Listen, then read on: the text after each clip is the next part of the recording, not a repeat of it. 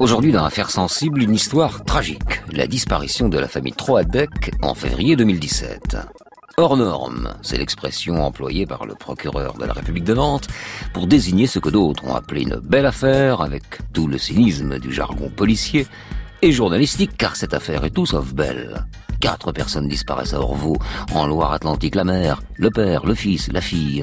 Une famille comme les autres, dans un pavillon ordinaire d'une petite ville tranquille, que rien ne prédestinait à une mort sanglante.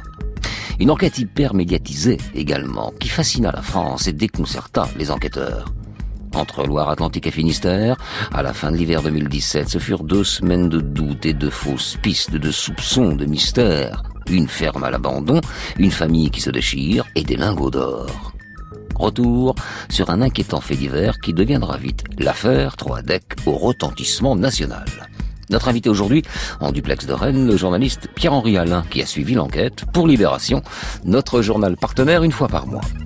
Affaires sensibles, une émission de France Inter en partenariat avec l'INA, préparée aujourd'hui par Jeanne Mayer, coordination Christophe Barrère, réalisation Hélène Bizio. Fabrice Drouel, Affaires sensibles sur France Inter.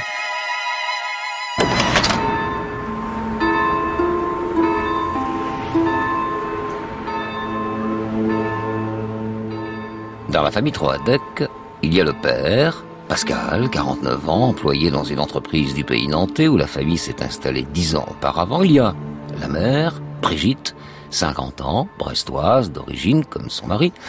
Elle travaille au centre des impôts de Nantes. Et puis il y a les enfants. Sébastien, 21 ans, et Charlotte, 18 ans. Ils sont étudiants en BTS, l'un à Cholet dans le Maine-et-Loire, l'autre dans le département voisin de la Vendée. Une vie paisible en apparence, et un pavillon avec jardin dans le quartier du Petit Chantilly, à Orvaux, une petite ville de 25 000 habitants à 10 km de Nantes.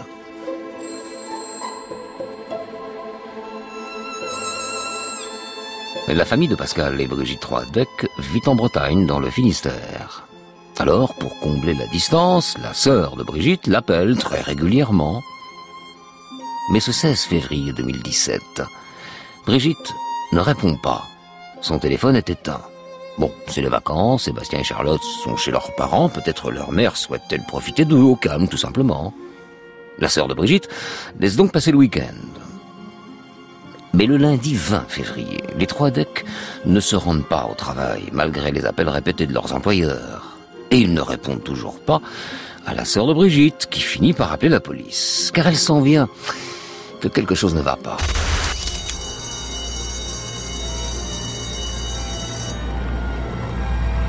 Le vendredi 24 février, une source proche des deux rédactions nantaises, celle de Presse Océan et d'Ouest France, transmet une information qui va changer le cours des choses dans les semaines à venir.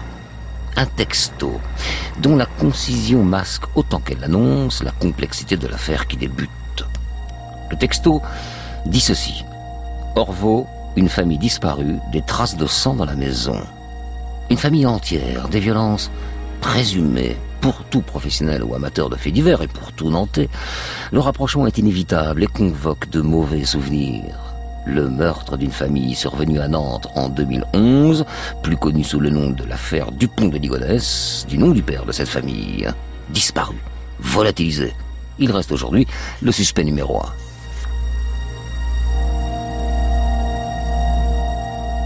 À ce 24 février 2013, concernant les trois decks, les journalistes le pressentent. Il ne s'agit pas d'un vulgaire fédoche, comme on dit, mais d'un fait divers d'ampleur. Anne-Hélène d'Horizon, spécialiste polyjustice chez Presse Océan, puis Isabelle Labarde, Ouest France, sont les premières journalistes à se rendre au 24 rue d'Auteuil, là où se trouve le pavillon de la famille Troadec. Une maison blanche, d'un étage, les volets fermés, entourés de scellés judiciaires que toute la France découvrira bientôt sur les écrans. Les voisins, eux, sont surpris par le nombre de policiers présents. S'ils ne peuvent répondre aux questions des journalistes, ce n'est pas parce qu'ils en ont assez du trop-plein médiatique, ça viendra bien assez vite. Mais parce qu'ils ne savent pas grand-chose, tout simplement, de cette famille discrète, oui. Discrète comme beaucoup de familles massacrées, des flactifs aux on les présente toujours comme sans histoire, jusqu'au jour où elles en ont une, le plus souvent dramatique, terrible. Mais pour le moment, le drame compressant se résume en 60 lignes publiées sur les sites internet de Presse Océan de Ouest France, reprises le soir même par une dépêche de l'AFP. Premier reportage télévisé le 25 février dans le journal régional de France 3 Pays de Loire. C'est dans ce quartier résidentiel d'Orvaux, au nord de Nantes, que se trouve la maison de la famille Troadec. Un père, une mère et deux enfants qui n'ont pas donné signe de vie depuis une semaine. Une photo, reconnue par un voisin et mise en ligne sur le site Copain d'avant, montre le père entouré de son fils et de sa fille. Ils sont aujourd'hui âgés pour l'un de 21 ans et pour l'autre de 18 ans. La famille avait très peu de contact avec le voisinage. Ils ont disparu, c'est tout ce qu'on sait. C'est tout ce qu'on sait et on a juste été appelé au milieu de la nuit, enfin pas au milieu de la nuit, mais il y a deux jours pour euh, assister la police pour euh, la visite de la maison, pour leur perquisition. C'est tout. Voilà. Donc euh, on sait juste que les quatre personnes ont disparu.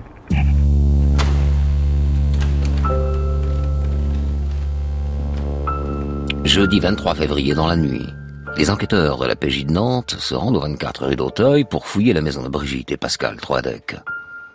Dans la salle de bain, plus de brosse à dents, ni de brosse à cheveux, le chauffage est coupé, et dans les chambres, pas de drap sur les lits. Pourtant, la police en est certaine, il ne s'agit pas d'une disparition volontaire. La preuve, la famille n'a pas préparé son départ. Des draps encore humides sèchent dans le salon, le frigo est rempli, et les voitures des parents sont là, oui, devant la maison. Chez les trois ADEC, le temps semble avoir été suspendu.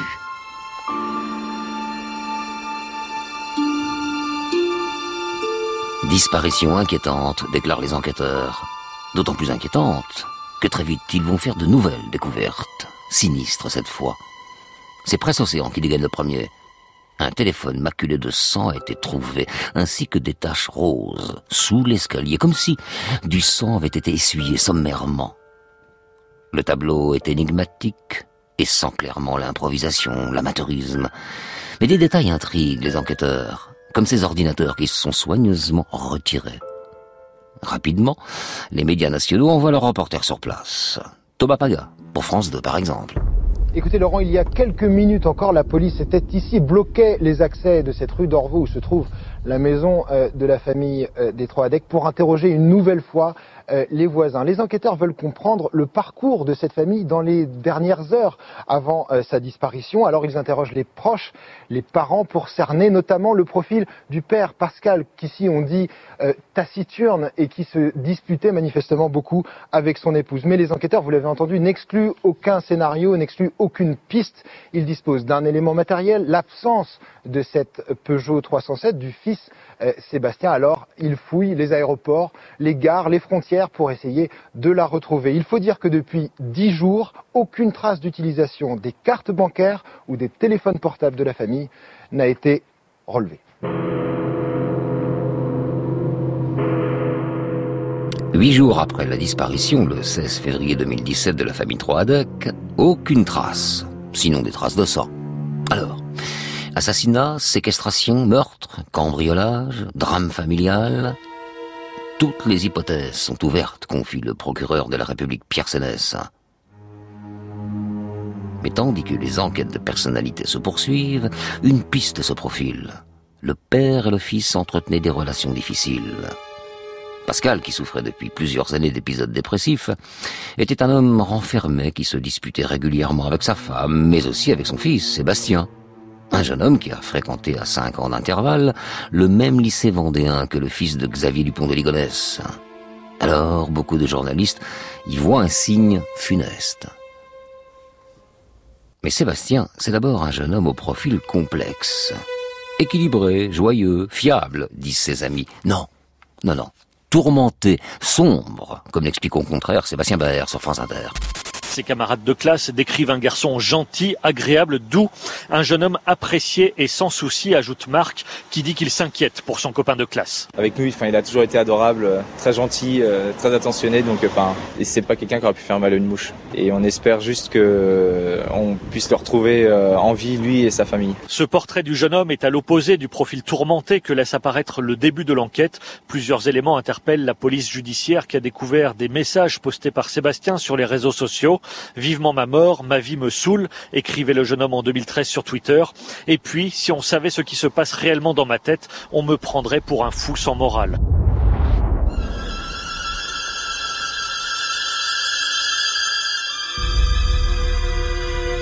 Le 24 février 2017, les services des gendarmeries et de police de la France entière reçoivent un avis de recherche. Sébastien Troidec, 21 ans, est présenté comme un jeune homme instable, suspect majeur, à l'origine, je cite, d'un funeste projet d'assassinat visant à supprimer les membres de sa famille et peut-être lui-même.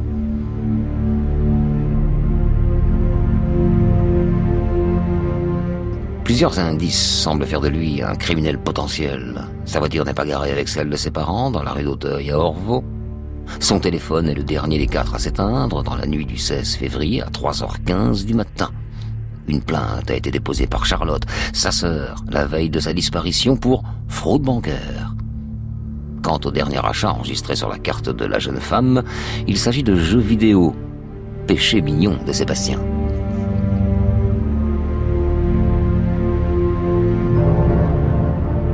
Car le jeune étudiant en informatique est un geek qui pratique réseaux sociaux, jeux en ligne et forums obscurs. Et il y a quelques années, Sébastien était même un geek malheureux, qui crachait sa peine numériquement en 140 signes sur Twitter. Il disait « On arrête d'avoir peur du monstre en dessous du lit lorsqu'on comprend que ce sont nous les monstres. Regarde autour de toi, tout est faux », écrit-il sur son profil Twitter. Des messages que journalistes et internautes vont exhumer, fabriquant ainsi, et sans doute, malgré eux, le coupable idéal. Oui, un jeune homme introverti, mal dans sa peau, potentiellement psychopathe donc, et même déjà condamné à des travaux d'intérêt général en 2011 pour des menaces proférées en ligne, comme le dévoile le Parisien. Une bêtise d'ado 2.0 qui devient rapidement, dans beaucoup de reportages, la possible preuve d'un passage à l'acte sanglant.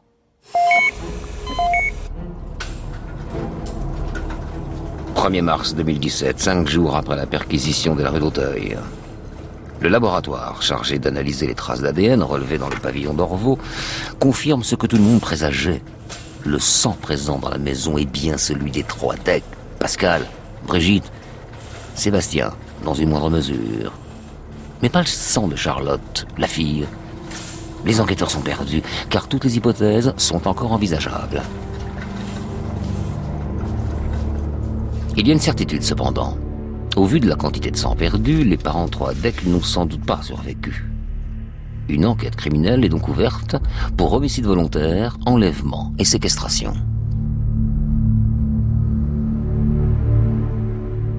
Mais en ce même 1er mars, en fin de matinée, ce qu'on appelle déjà l'affaire 3 deck connaît un premier rebondissement. Depuis la disparition de la famille, c'est la première fois que la trace de l'un d'eux est retrouvée. Près de ce bois isolé en plein Finistère, une joggeuse a découvert un pantalon pouvant appartenir à Charlotte Troidec et surtout sa carte vitale. Les lieux sont loin d'être anodins, car dans la région, la famille a des attaches. À 10 km, l'entourage de la mère Brigitte Troadec, le père Pascal est quant à lui originaire de Brest. Étonnante découverte, à près de 300 km du domicile familial près de Nantes, où un périmètre de sécurité a été mis en place. C'est donc le hasard, comme souvent d'ailleurs dans ces affaires, qui a permis de trouver le pantalon de Charlotte dans un fossé en bordure de forêt, à 300 km du domicile de la famille Troadec. Comme s'il avait été jeté d'une voiture, sans volonté de dissimuler, au contraire, explique un gendarme. Le brouillard, qui règne depuis cinq jours déjà autour de l'affaire, s'épaissit encore à l'image des collines brumeuses qui surplombent l'abbaye de Doualas, dans le Finistère, là où les indices ont été trouvés. Toute la journée, les gendarmes vont ratisser la zone à la recherche de nouvelles pistes. On cherche des corps, mais aussi la voiture de Sébastien, une Peugeot 307 qui occupe l'attention des enquêteurs. Il va falloir ratisser 7 km autour de la commune de Dirinon, un territoire parsemé de marécages, de bras de mer et d'étangs que les gendarmes paissent au peigne fin parce qu'il le faut bien. Aujourd'hui, les recherches ont repris dans un périmètre élargi. 80 gendarmes, un hélicoptère muni de caméras thermiques ont été mobilisés. Des plongeurs ont même passé au peigne fin cet étang dans des conditions difficiles. Étant donné la faible visibilité, c'est-à-dire que là, en visibilité, les collègues ont des masques, mais ça leur sert strictement à rien, parce qu'on doit avoir 5 à 10 cm de visibilité. C'est-à-dire que toutes les recherches se font à la main, à tâtons. En fin de journée, dans le même secteur, un livre scolaire portant le nom du père et un drap ont été retrouvés De nouveaux indices qui n'expliquent toujours pas la mystérieuse disparition de la famille Troadec.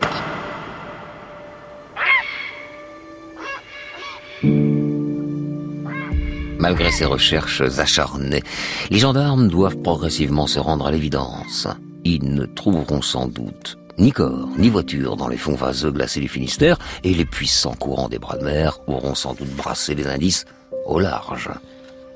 La voiture de Sébastien, élément clé de l'enquête, est donc peut-être quelque part dans l'Atlantique où elle finira bientôt mangée par la rouille.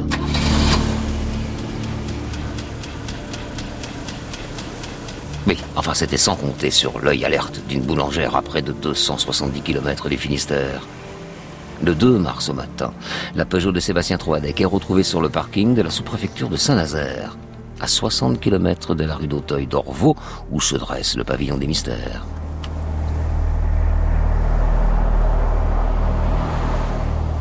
Aucun corps dans le coffre, mais des traces de sang et un tapis de sol en moins. À ce stade, les journalistes suivent l'enquête de très près pour satisfaire leurs lecteurs avides de nouvelles, au point parfois de talonner la police. Dix minutes à peine après que la voiture a été repérée, l'information circule, empêchant les enquêteurs de mettre le véhicule sous surveillance. Un pantalon, une carte vitale, une voiture, mais aussi de vieux manuels scolaires au nom de Pascal Troadec, découverts dans le Finistère, autant d'indices disséminés entre les pays de la Loire et la pointe bretonne sans dessiner de cohérence. Le 3 mars 2017, huit jours après les débuts de l'enquête, le procureur de la République de Nantes, Pierre Sénès, donne une première conférence de presse filmée au palais de justice. Il décrit une affaire hors norme, formule commode pour dire que la tâche est compliquée, que les enquêteurs font ce qu'ils peuvent. En tout cas, l'issue macabre de cette histoire ne fait plus de doute. Chaque découverte rend l'affaire plus confuse, ouvre des pistes, des hypothèses. D'autant que quelqu'un semble jouer au petit poussé. Fait qu'on retrouve comme ça disséminés en différents endroits des objets utiles à l'enquête, la question s'est posée. Est-ce que nous avons affaire à un jeu, à un jeu un peu morbide, de quelqu'un qui s'amuserait à balader en quelque sorte les enquêteurs? Bon, c'est acquis dans la réflexion, c'est un élément de réflexion. Une chose est sûre, dans ce méli-mélo d'indices obscurs, l'enquête semble se détourner de Sébastien. Un temps soupçonné pour se resserrer aux alentours de Brest, où vit une partie des proches de Brigitte et Pascal Troadec.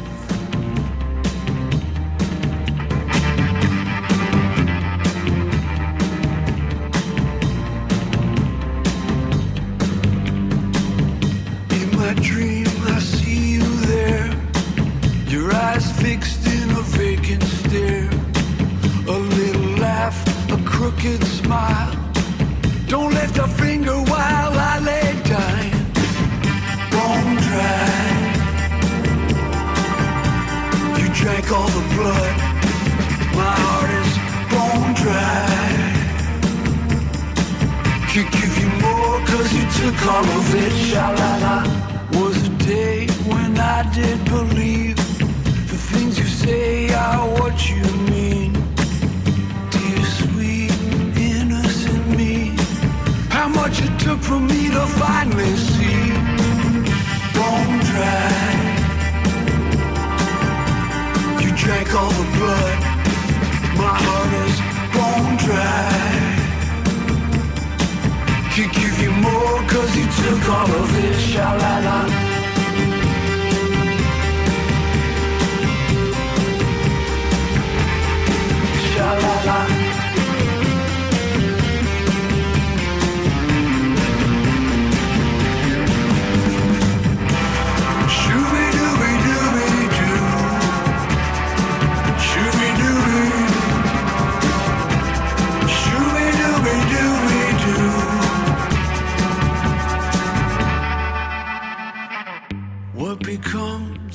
men like me, drifting off, lost at sea? I'll set a fire, look up for it. Looking for me, I'm a pink sunset.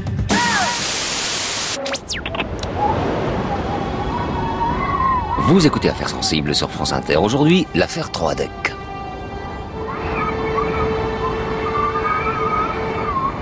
5 mars 2017, la tempête Zeus frappe la pointe du Finistère de ses vents à 190 km heure, couche les arbres et prive 190 000 foyers d'électricité. Au JT de France 3, pour ceux qui ne sont pas plongés dans le noir, des images de la tempête. Donc, et surtout, mais aussi cette nouvelle, au micro de Carole Coelho. Pour la première fois depuis le début de l'enquête dans le dossier 3 DEC, deux personnes ont été placées en garde à vue. Les deux personnes qui sont actuellement en garde à vue au commissariat de Brest, ce sont des très proches de Pascal Troadec, euh, ce père qui a disparu avec toute sa famille. Plus précisément, il s'agit de la sœur de Pascal et de son ancien beau-frère. Ces deux personnes avaient déjà été interrogées au début de l'enquête et le beau-frère avait reconnu qu'il y avait de la tension entre ces deux familles à la suite d'un problème d'héritage. Et il avait affirmé qu'il n'avait plus vu les Troadec depuis plusieurs années, ce qui est totalement contradictoire avec ce qu'ont retrouvé les policiers, à savoir des traces ADN du beau-frère dans la maison familiale à Orvaux, mais également, plus troublant encore, dans la voiture du fils Troadec, mais c'est une voiture qui a été acquise très récemment, ce qui est totalement contradictoire avec ce qu'affirme le beau-frère. Euh, la garde à vue a commencé ce matin et elle pourrait euh, durer jusqu'à mardi matin.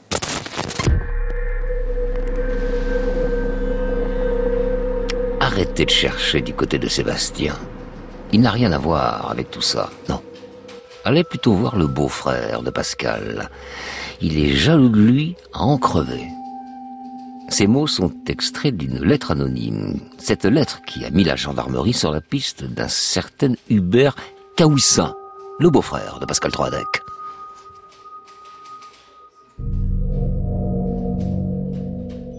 Et en ce dimanche 5 mars, à la gendarmerie de Brest, Hubert Caouissin, 47 ans, passe aux aveux. 17 pages macabres de déclarations dans lesquelles il reconnaît avoir tué Brigitte, Pascal, Charlotte et Sébastien Troadec. Mais sans avoir eu l'intention de le faire, précise-t-il.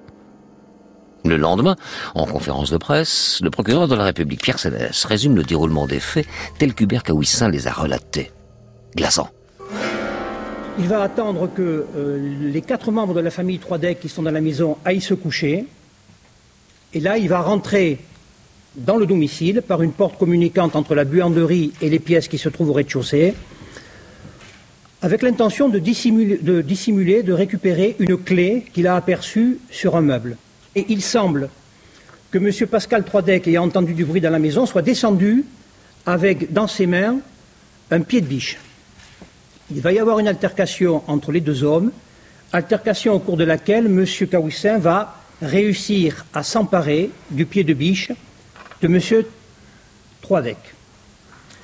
Et avec ce pied de biche, M.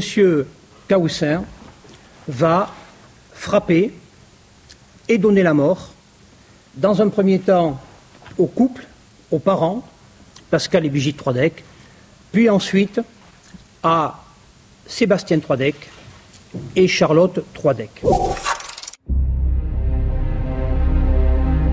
Pierre Sénès poursuit. Au petit matin, l'assassin présumé rentre chez lui dans le Finistère où il vit avec son ex-femme Lydie Troidec, la sœur de Pascal. Ils vivent dans une ferme reculée. Il avoue tout à sa compagne. Le soir même, retour à Orvaux.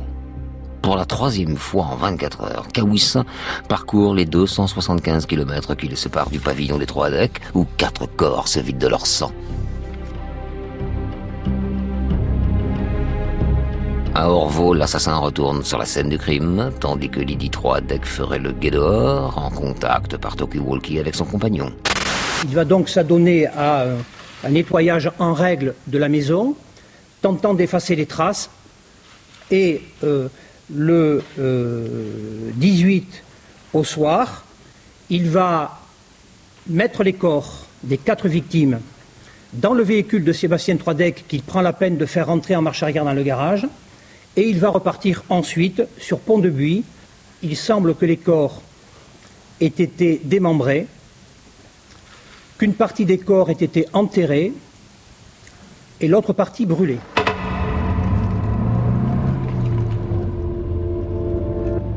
Retour donc à la ferme du Stang, à Pont-de-Buis, où Lydie et Hubert vivent depuis deux ans avec leur fils, Henri, 8 ans.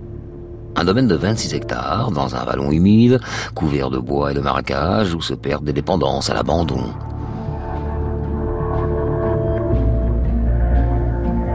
Voilà pour le décor. Pendant deux à trois jours, explique le magistrat, Hubert Kawissin s'emploie à éviscérer, démembrer les corps de ses victimes à l'aide de tenailles à métaux et d'une hache. Il brûle une partie des membres dans la chaudière à bois, tente de broyer les os des victimes et enterre le reste dans les bois voisins.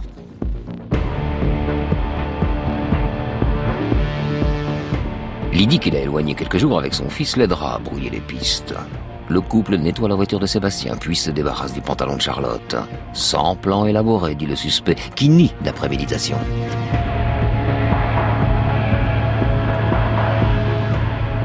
Le lundi 6 mars 2017, en fin d'après-midi, il est mis en examen pour assassinat, prémédité donc, et atteinte à l'intégrité d'un cadavre, tandis que Lydie Troadec, qui dément toute implication, est inculpée, elle, de modification de l'état des lieux d'un crime et recel de cadavre.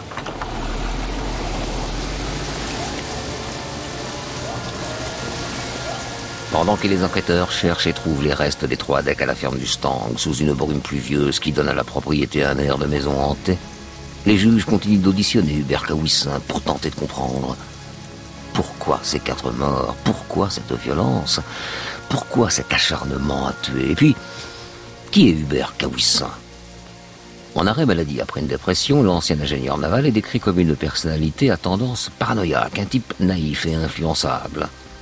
En sevrage médicamenteux, il explique avoir parfois eu peur de sa propre violence lors de son burn-out. Je me cognais la tête contre les murs, raconte-t-il. Il envoie alors son fils Henri chez sa belle-mère, en sécurité.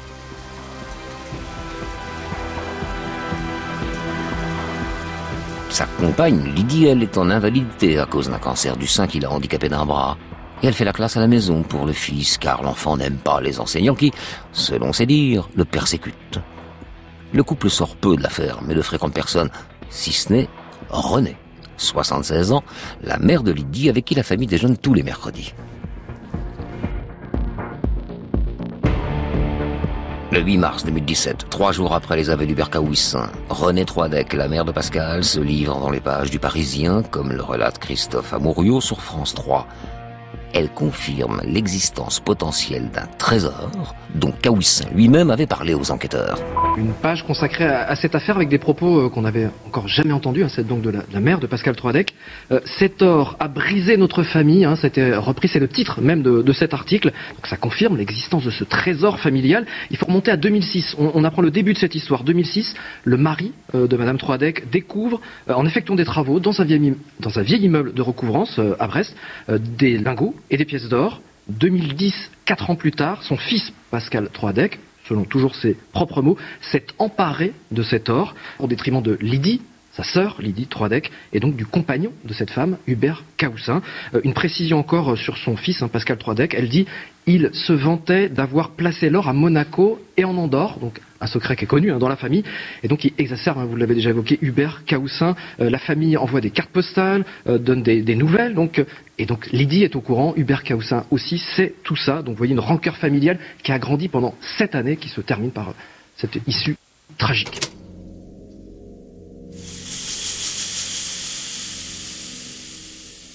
Je voulais rendre justice à ma femme et à ma famille, à vous, Hubert Kawissin. S'il a tué les trois Ducks, c'est donc à cause d'une banale histoire d'argent, un prétendu vol perpétré par Pascal Troadec aux alentours de 2009. Et c'est René Troadec qui aurait accusé son fils, Pascal, du vol. Elle l'aurait fait auprès d'Hubert et de Lydie. Mais pas du tout, n'importe quoi, répond-elle enfin devant les enquêteurs. René parle d'une légende familiale. D'ailleurs, elle n'a jamais vu le trésor, alors? Mais cette femme de 76 ans aurait joué un rôle troublant dans le délire paranoïaque du Bercaoussin, son gendre. Il était comme un fils pour mon mari, on s'entendait très bien, raconte celle qui dresse en revanche un portrait de son fils plus mitigé. Car si René est très proche de sa fille Lydie, elle est en froid avec Pascal depuis ce repas de juillet 2014. Ce jour-là, en effet, Hubert Kawissin invite Brigitte et Pascal Troadec à déjeuner dans le but de découvrir la vérité sur les lingots d'or et suggérer un partage. Dans ce soutien-gorge, Lydie aurait alors caché un micro pour enregistrer la conversation au cas où. Mais le repas se termine par des cris et des larmes, comme d'habitude. Mais c'en est trop, cette fois pour René, qui a le cœur fragile. Elle coupe les ponts avec son fils Pascal, qu'elle juge malveillant, et qui, elle le craint, veut enlever Henri, le fils de Lydie et Hubert.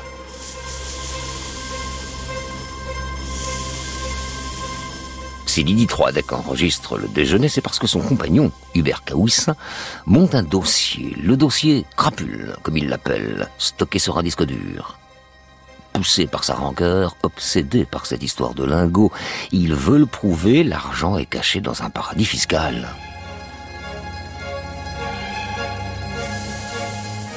Alors, il n'hésite pas à jouer l'agent secret pour prouver que Pascal et Brigitte sont trop riches pour être honnêtes. Et il note tout. Oui, les nouvelles voitures, une BMW, une Audi. Il garde tout. Les cartes postales de l'étranger.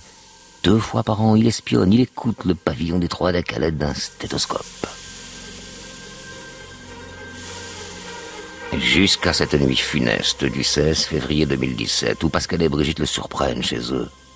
S'ensuit une explosion de violence nourrie par un ressentiment ancien qui conclut des années de harcèlement et de lettres de menaces, explique Cécile de Oliveira, l'avocate des sœurs de Brigitte Troadec, quatre jours après les aveux du Berkawissin.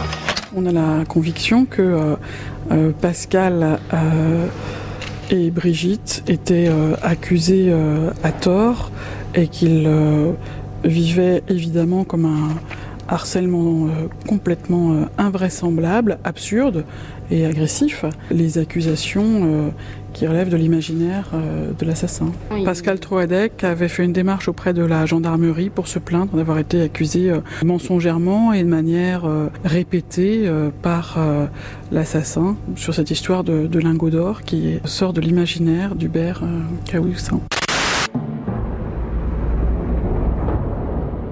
Une histoire qui sort de l'imaginaire d'Hubert Caoussin, selon Cécile de Oliveira, qui s'étonne également des propos tenus par René Troadec, mère et grand-mère de trois des victimes. Un discours orienté sur l'argent, qui viserait à expliquer le geste de l'assassin présumé par des circonstances atténuantes. Je reprends les mots de la mère de Pascal Troadec.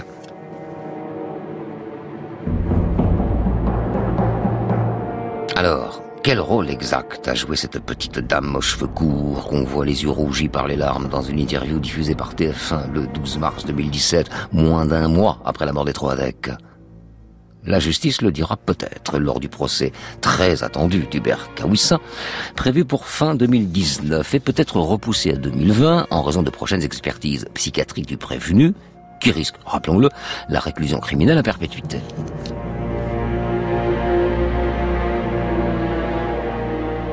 À Orvaux, là où vivaient Pascal, Brigitte, Charlotte et Sébastien Troadec, la vie reprend progressivement son cours, après deux semaines de tumulte médiatique et policier. Les habitants du quartier ont placardé une lettre ouverte aux journalistes sur les poteaux électriques. Ils y réclament le droit de se réapproprier leur espace de vie. La mémoire de la famille, et en particulier du fils, Sébastien, a été souillée par les médias et la police.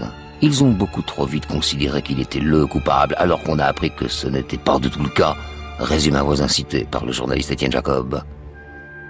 Quant aux sœurs de Brigitte, elles regrettent que l'on parle encore de l'affaire Troadec. Non, c'est l'affaire Caoussin, surge-t-elle, meurtrie par les souvenirs sinistres que leur nom évoquera désormais.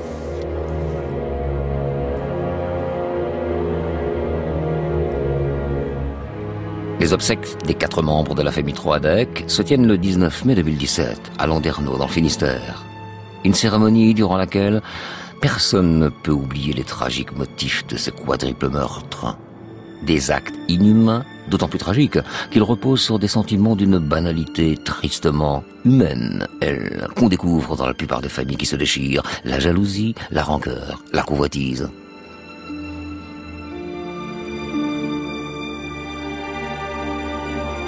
Une histoire de famille et d'argent, donc, où des zones d'ombre persistent, tenaces.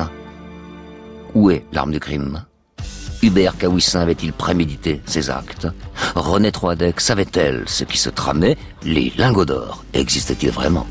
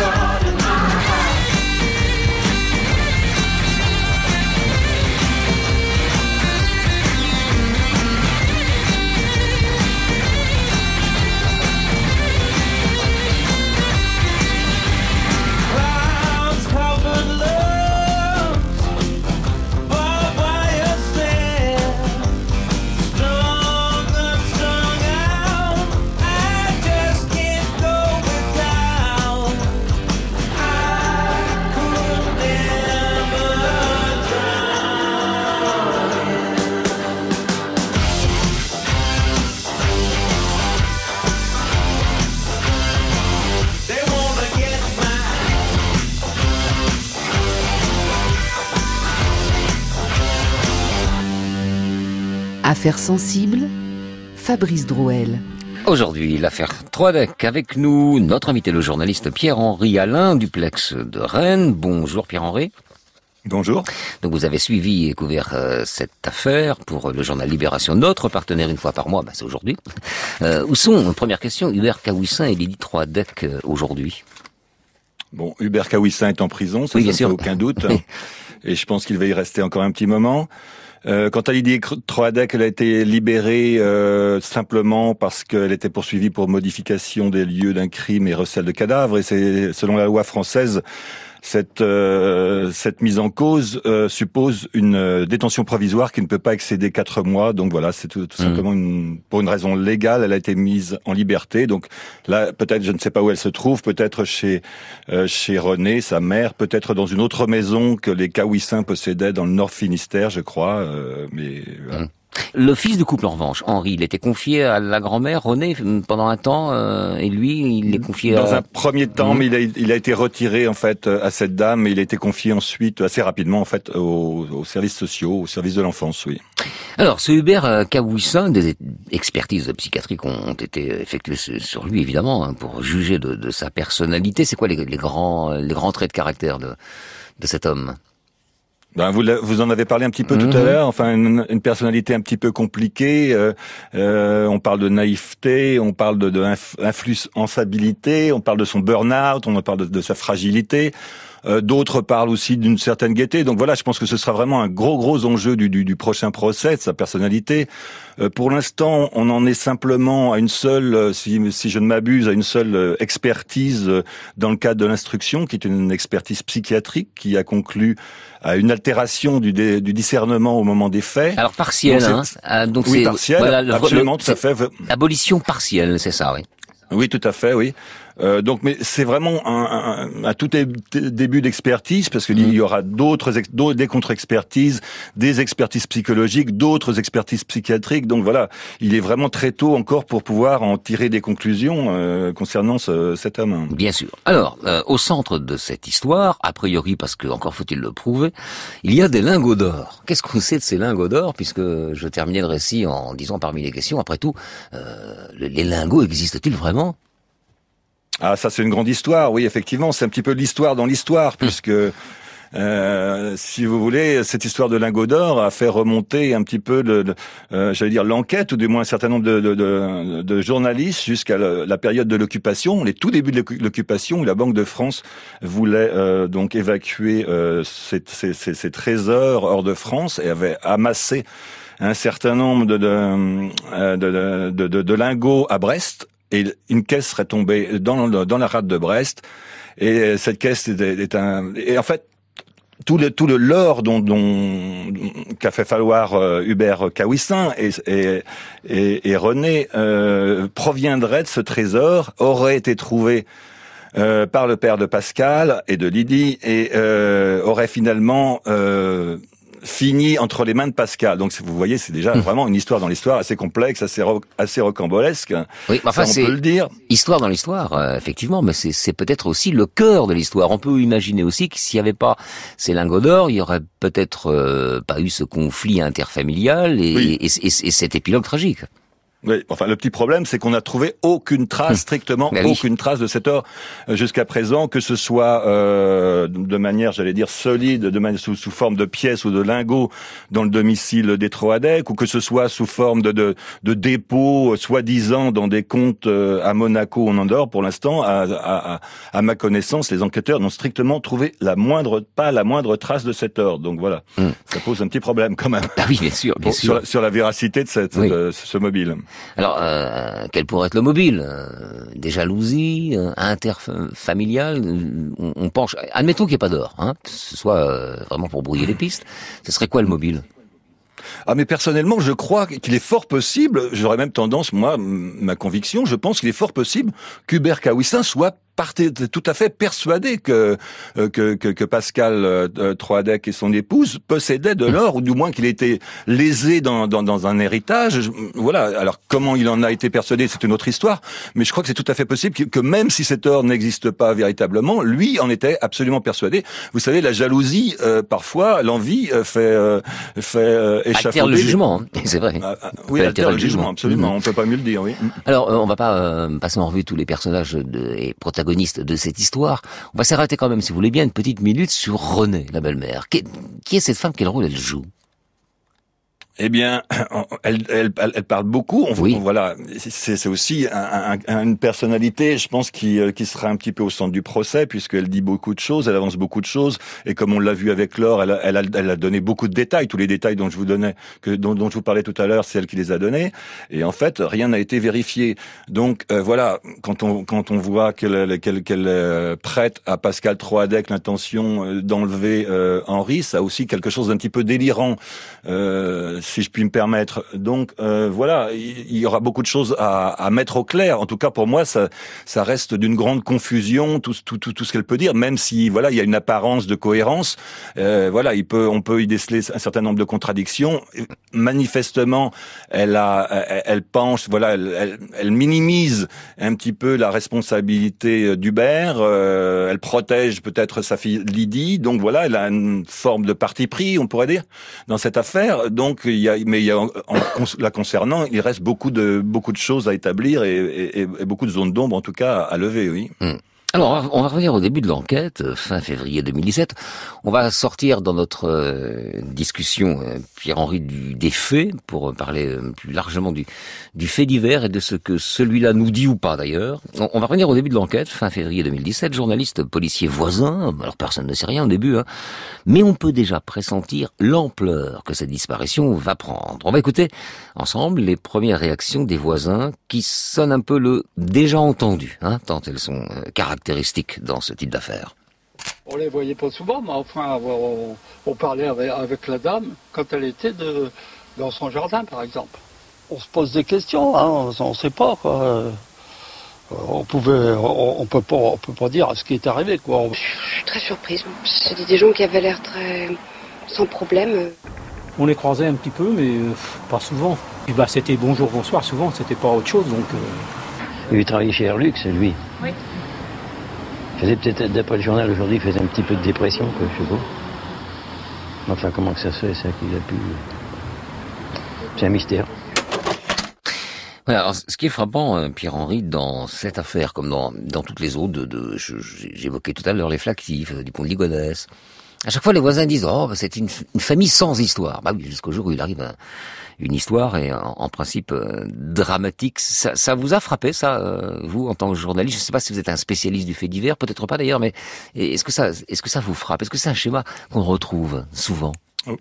Oui, absolument, mais c'est un petit peu le, le, le, principe du fait divers qui est un petit peu mal nommé d'une certaine manière, puisque en fait le fait divers intervient dans la vie des gens comme une forme d'effraction extrêmement violente, et ça n'a rien de fait divers, euh, j'allais dire, pour les gens à qui ça arrive, et donc c'est toujours extraordinaire, c'est son caractère en fait. Euh, euh, les faits divers ont toujours un caractère extraordinaire là où ils se passent, là dans la vie des gens où ils se passent. Donc voilà, effectivement, c'est comme c'est comme une voiture, une voiture qui tombe en panne. Avant qu'elle tombe en panne elle marchait très bien, quoi. Voilà. Vous comprenez? Oui, est-ce que c'est intéressant quand, quand, les gens disent oui, c'était une famille sans histoire, ça veut dire que c'était peut-être même une famille qui avait quelques histoires, mais alors tellement rien par rapport à, à ce qui arrive. Mais c'est intéressant de décoder ça. Alors, quand on est journaliste maintenant, euh, concrètement, comment on aborde une affaire de ce type euh, Ça veut dire d'où vient l'information? C'est plutôt les voisins C'est plutôt la police? Comment comment ça fonctionne? Alors, euh, sans dévoiler les sources, hein, c'est juste un principe. Oui, oui. Ben, la, la première source, c'est clairement la justice, euh, le parquet, euh, le procureur qui va accorder ou pas d'ailleurs euh, des conférences de presse. Enfin, vraiment, c'est vraiment le, les, les, informations, en tout cas, même si elles sont partielles, qui, qui, peuvent venir du parquet, de la justice, sont les plus fiables a, priori. Sont même si elles sont incomplètes, c'est quand même voilà, il y a, y, a, y a, au moins des éléments sur lesquels on peut vraiment s'appuyer. Ensuite viennent effectivement des, des, des, enquêtes de voisinage là où, où, il faut être beaucoup plus prudent comme euh, comme vous l'avez euh, suggéré. Euh, la police aussi, bon, on, on pourra peut-être le développer, mais euh, c'est vrai que les, notamment les gens qui travaillent dans la presse régionale et les localiers ont souvent des, des, des rapports plus, euh, plus étroits, privilégiés, oui, oui, plus étroits avec les, mmh. les policiers. Donc ça leur permet peut-être d'avoir des, des, des, informations de, de ce côté-là, mais d'abord la justice, ensuite le voisinage, je dirais. Mmh. Alors on, on l'a vu aussi dans le cas des soupçons qui ont posé. Alors pour le coup sur euh, sur Sébastien, hein, le fils euh, de la famille, les réseaux sociaux ont joué un rôle important. Euh, Facebook, Twitter en, ont fait le coupable, le coupable idéal. Donc il faut aussi prendre des, précautions maintenant avec cette nouvelle source, enfin qui va finir par plus être nouvelle, mais qui n'a pas toujours existé en tout cas, des réseaux sociaux extrêmement beaucoup de précautions, oui, notamment quand il s'agit de personnes euh, relativement jeunes euh, comme Sébastien Troadec, puisqu'on voit bien qu'effectivement euh, quel adolescent n'a pas déversé son mal-être sur les réseaux sociaux. Donc voilà, ce sont des, des, des, des, éléments qui peuvent rentrer dans le cadre d'une enquête, mais qui, qui nécessitent forcément d'être d'être recoupés. Plus que prudent. Oui, oui, d'être confronté à, à, à, des témoignages.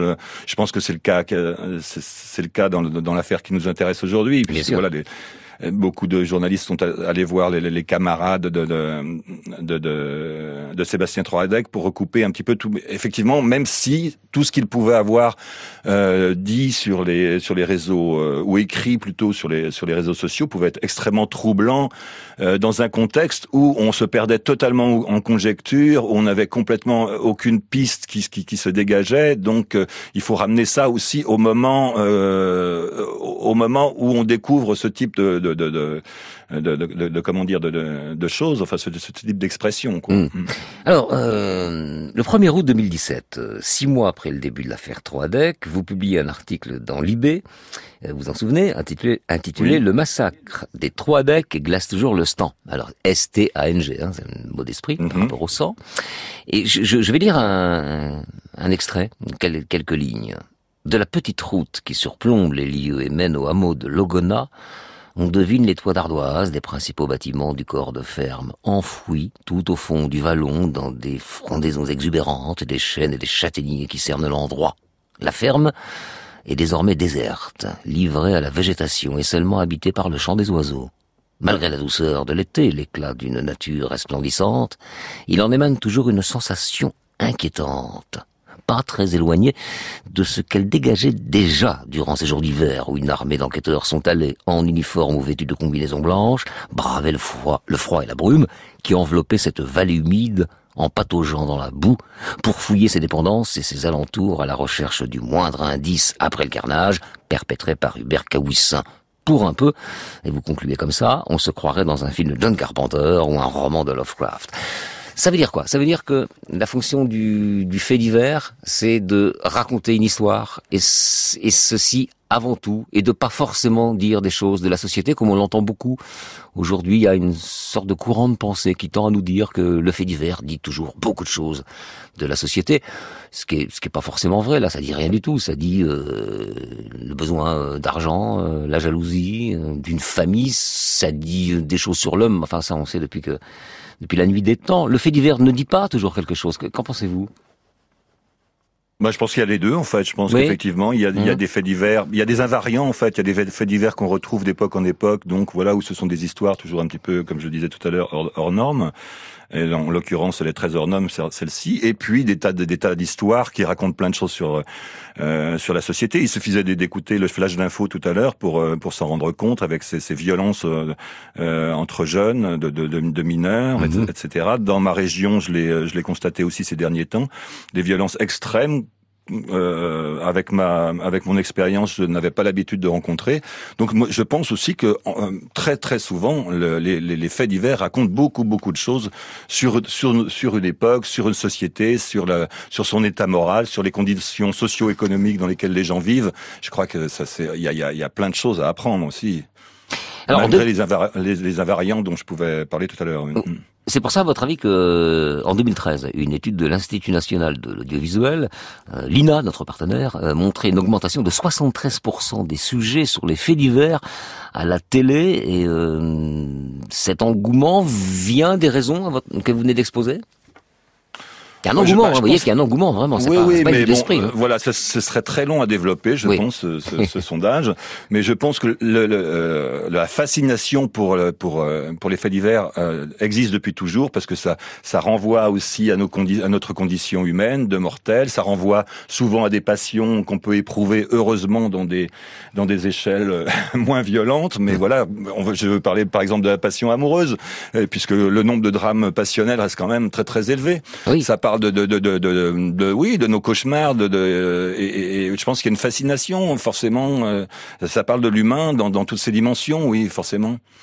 Euh, le fait divers fait diversion également, nous disait Bourdieu. C'était pas, c'était pas mal vu non plus. Je sais pas ce que vous en pensez. Oui. Bah, Mmh. c'est peut-être pour ça que vous avez ce sondage-là. C'est peut-être parce qu'il y en a beaucoup, de plus en plus dans tous les médias, tous confondus, pour faire peut-être diversion aussi. Oui, moi, je, je, je crois qu'il y a, euh, je, je crois qu'il faudrait vraiment faire une autre émission, d'ailleurs, sur ce, ce sujet, puisque là, là, il y aurait vraiment encore beaucoup, beaucoup à dire. Et, et voilà, je voudrais pas trop euh, résumer à des phrases lapidaires ce, ce, ce- ce qu'a peut dire Bourdieu en, en- en quelques mots. Très, je note hein, cette idée de faire une émission. Vous viendrez, vous, vous serez invité Ah, très volontiers, oui. pour réfléchir euh, avec nous sur sur la place et sur le, le sens du, du fait divers. Dernière question. Euh, quelle est la particularité, si tant est qu'il y en ait une, de cette affaire euh, Troadec par rapport à d'autres euh, affaires de, de, de familles assassinées, Flactif, Ligonès euh, Je donne toujours ces deux exemples, il y en a d'autres d'ailleurs euh, que j'ai pas en tête, mais enfin au, au moins deux exemples. Est-ce que c'est, cette affaire Troadec, elle tient une place particulière ou pas? Euh, moi, bah, écoutez, je vais vous parler vraiment très, très, très sincèrement et très personnellement. Moi, ce qui me, ce qui me rend complètement dingue, ce ce qui m'interroge le plus, c'est comment un, un type, un être humain, peut faire peut passer autant de temps euh, après avoir commis ses homicides, euh, avec toute la distance que ça suppose, transporter les corps, passer du temps à, à- à les- à- à essayer les- de, de- de les éliminer, de- d'en d'en effacer la moindre trace, pour finalement qu'on en retrouve d'ailleurs des traces, comme s'il voulait qu'on qu'on qu'on qu'on qu'on- qu'on- se faire coincer d'une certaine manière, de manière inconsciente. Enfin voilà, il y a toutes ces questions là sur l'après, j'allais dire l'après après les crimes perpét- perpétrés, tout, tout, tout, tout, tout, tout- tous ces jours, qui, ces heures qui se passent. Enfin, c'est inimaginable qu'on on on n'arrive pas à comprendre comment on peut humainement euh, supporter une telle, sauf être dans une espèce de, je sais pas, d'état second. euh, J'en sais rien du tout. Enfin, sûr, pour moi, c'est la particularité. Enfin, on sait ce qui, on sait un petit peu ce qui s'est passé ensuite. Et, et- et- et ça, ça pose vraiment beaucoup, beaucoup de questions, quoi, sur les capacités humaines. ouais. Très bien, ce sera le, le mot de la fin, Pierre-Henri Alain, avant qu'on se revoie pour une émission sur le fait divers et le sens du fait divers. Merci, au revoir, à bientôt. Merci à vous. C'était Affaires sensibles aujourd'hui, l'affaire Troadec, une émission que vous pouvez réécouter en podcast sur franceinter.fr. Rendez-vous également sur la page Affaires sensibles du site de France Inter. Et merci à Arnaud Caillé qui était à la technique aujourd'hui.